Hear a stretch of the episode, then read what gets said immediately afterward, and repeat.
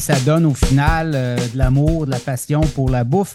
Écoute, dis-moi, euh, tu vois évoluer les entreprises, vos, vos restaurants vers où dans les prochaines années, 3-5 ans? Euh, nous, notre but, c'est encore, c'est surtout d'encore peaufiner notre nourriture puis mieux, mieux développer ce concept-là artisanal puis local. Donc, en ce moment, on cherche à grossir, mais notre but, c'est pas ah, on veut en avoir 17, etc. C'est juste se mettre à une position confortable pour si on a des projets. Euh, tu sais, comme là, on s'amuse bien gros dans la fermentation. On est même rendu à faire notre propre sriracha parce qu'il y a une pénurie. Alors, nous, on, plutôt que baisser la qualité, on a fait OK, on va acheter nos propres jalapeno puis on va faire fermenter ça tout seul. Euh, donc, euh, pas mal ça. Grossir, mais grossir de manière raisonnable, puis sans garder nos de sans perdre de vue nos objectifs de base que c'est travailler le plus possible avec le monde, le, local, puis le faire le plus de nos mains, puis contrôler, puis comprendre le plus possible ce qu'on fait. Comment tu vois l'industrie de la restauration actuellement? On est à la croisée des chemins, puis on pourrait dire ça chaque année, là. mais il y a eu la COVID. Et euh, la COVID, il y a eu beaucoup d'endettement. On a fermé les restaurants, quoi, trois, quatre fois, cinq fois. Là. On ne le sait plus. Il y a eu des aides financières. Il y a des entrepreneurs en, restauration qui se sont endettés. Euh, la, le, la, dette moyenne des entrepreneurs en restauration est beaucoup plus élevée que les entrepreneurs qui ne sont pas en restauration.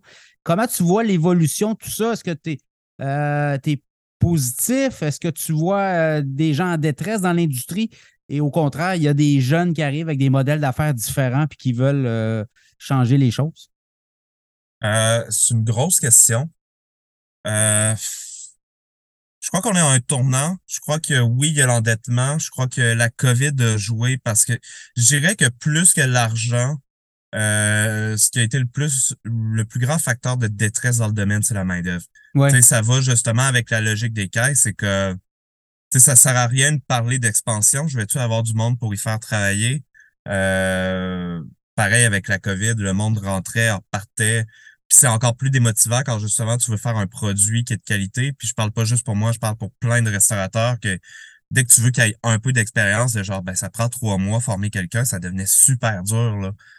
Euh, donc l'avenir euh, l'avenir du domaine, je crois qu'il y a un côté du monde qui sont vraiment passionnés, puis ça a rentré dans les mentalités de euh, avec la COVID de justement on veut travailler avec le local, on veut travailler avec des avec des produits du Québec, etc.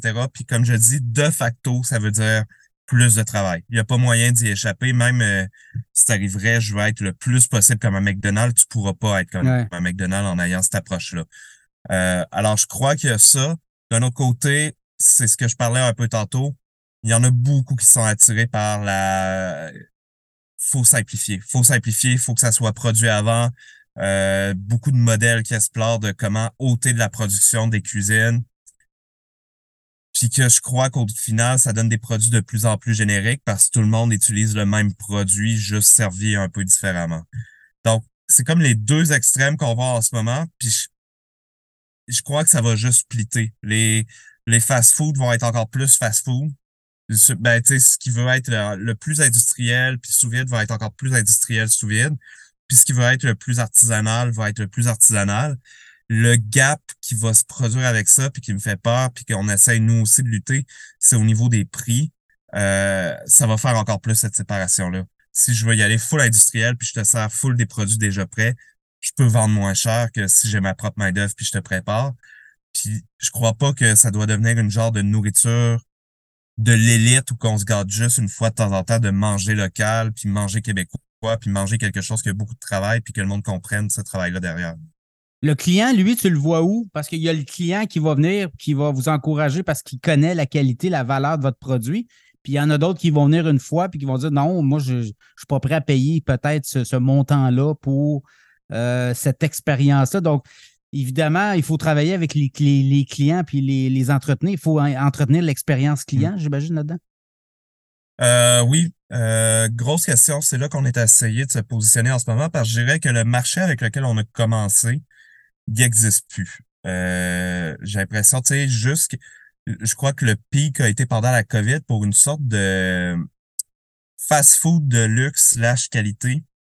Tu sais, que tu permettais quand même, c'était un peu plus cher, mais c'était quand même, tu te permettais de le prendre une fois par semaine. Euh, maintenant, je crois que d'un côté, soit le monde veut vraiment payer pour une expérience de qualité, comme aller dans un beau resto, mais soit ils veulent plutôt être la bouffe, ben, je peux me le permettre une fois semaine, le monde va moins au resto. Euh, on cherche une réponse à ça. si je suis honnête avec toi, on n'a pas encore de réponse définitive. On voit qu'on a encore le bassin de clients, le monde vient, il apprécie la qualité, mais avec l'inflation, euh, avec les difficultés pour payer les prêts aussi, etc., on voit que le marché est en train de changer, puis il y a une catégorie de produits qui, qui a un peu disparu. Est-ce que tu dirais que ton modèle d'affaires a évolué là-dedans, votre modèle d'affaires de, de, peut-être deux ans, puis aujourd'hui, là, on doit, on doit s'adapter. Puis des fois, euh, c'est ça, être entrepreneur aussi, c'est délaisser des, des choses qui marchent moins bien pour peut-être euh, travailler en conséquence de qu'est-ce qui fonctionne bien aussi. Oui, oui, ben tu sais, là, on essaye de ramener. Euh, nous, quand on a commencé, tu sais, moi puis Alex, on était jeunes. Ça fait dix ans qu'on a ça. Puis euh, donc, on avait 21 ans quand on a starté. Puis à 21 ans, en général, on n'a pas de cash. Euh, je sais pas si c'était quoi ta réalité, mais moi, c'était ça. Là. Ah, moi, j'étais aux études. ouais, ben c'est ça. On, personne en a. Là. euh, donc, nous, on voulait vendre un produit qui répondait quand même qu'on pouvait se payer nous-mêmes. C'est comme l'autre grosse ironie de la restauration souvent le monde dans la restauration peuvent pas manger ce qu'il faut. alors nous, on voulait pas tomber là-dedans. Euh, donc, malheureusement, ça s'est perdu un peu avec les dernières années, puis c'était vraiment pas notre but. Euh, c'est simplement tout augmenté. Puis là, on est en train de refaire des produits pour, OK, on retombe dans quelque chose qui est abordable pour si tu as un plus petit budget, puis que tu peux te permettre de manger une fois semaine, etc. Puis on essaie toujours de trouver des variantes. OK, on va aller trouver des protéines qui sont un peu plus accessibles. On va, euh, on va changer la base aussi pour donner que le monde, euh, comme le riz à sushi, ça a doublé de prix en un an, pour donner une idée. Alors, tu sais, ça, ça change notre réalité. C'est la base de notre produit. C'est comme si un boulanger, tu disais, euh, ta farine coûte trois fois plus cher et capoterait. Donc, tu sais, c'est rajouter un peu de millet et quinoa au travers du riz pour faire avec, puis on va le mettre avec du poulet. Donc, au final, on peut ressortir un plat qui est quand même sain écologiquement. Au niveau des produits, c'est le poulet de la ferme des voltigeurs, donc c'est local, élevé en liberté. Mais on le fait à 11,50, puis je peux te garantir que tu n'as plus faim après l'avoir mangé. Donc, oui, c'est adapter le modèle d'affaires. C'est, on peut pas délaisser ce qu'on était avant, mais on essaye de revenir avec des produits plus abordables trouver toujours des solutions pour réussir à faire ça en réadaptant notre produit. Ton plus gros casse-tête au quotidien, euh, dirais-tu que c'est la, la, pénurie de travailleurs aussi? Euh, bon, je comprends qu'au niveau des caissiers, tu as réglé ce problème-là, mais dans la cuisine, ça reste aussi là. Il euh, faut que tu aies des passionnés qui aiment vraiment leur créneau et leur, leur, leur, métier. Hein? Il y a ça aussi. Oui, oui, oui. Main-d'œuvre à 100% C'est que c'est peut-être un peu plus de gestion qu'avant. C'est justifié, c'est juste que vu qu'il y a une pénurie de main-d'œuvre, on va le dire exactement de même, euh, jusqu'aux années 2010, c'était dans la restauration, entre guillemets, la logique, c'est que tu n'avais pas le choix. Même si tu euh, menaçais de démissionner, c'est comme OK, mais tu vas aller où? Puis peu à peu, il y a une raréfication de la main-d'œuvre, puis c'est plus cette réalité-là aujourd'hui.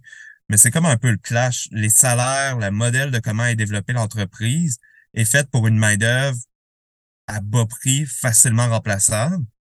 Puis là, on est rendu avec une main-d'œuvre que si tu veux la garder, tu dois offrir des bien meilleures conditions, puis le salaire.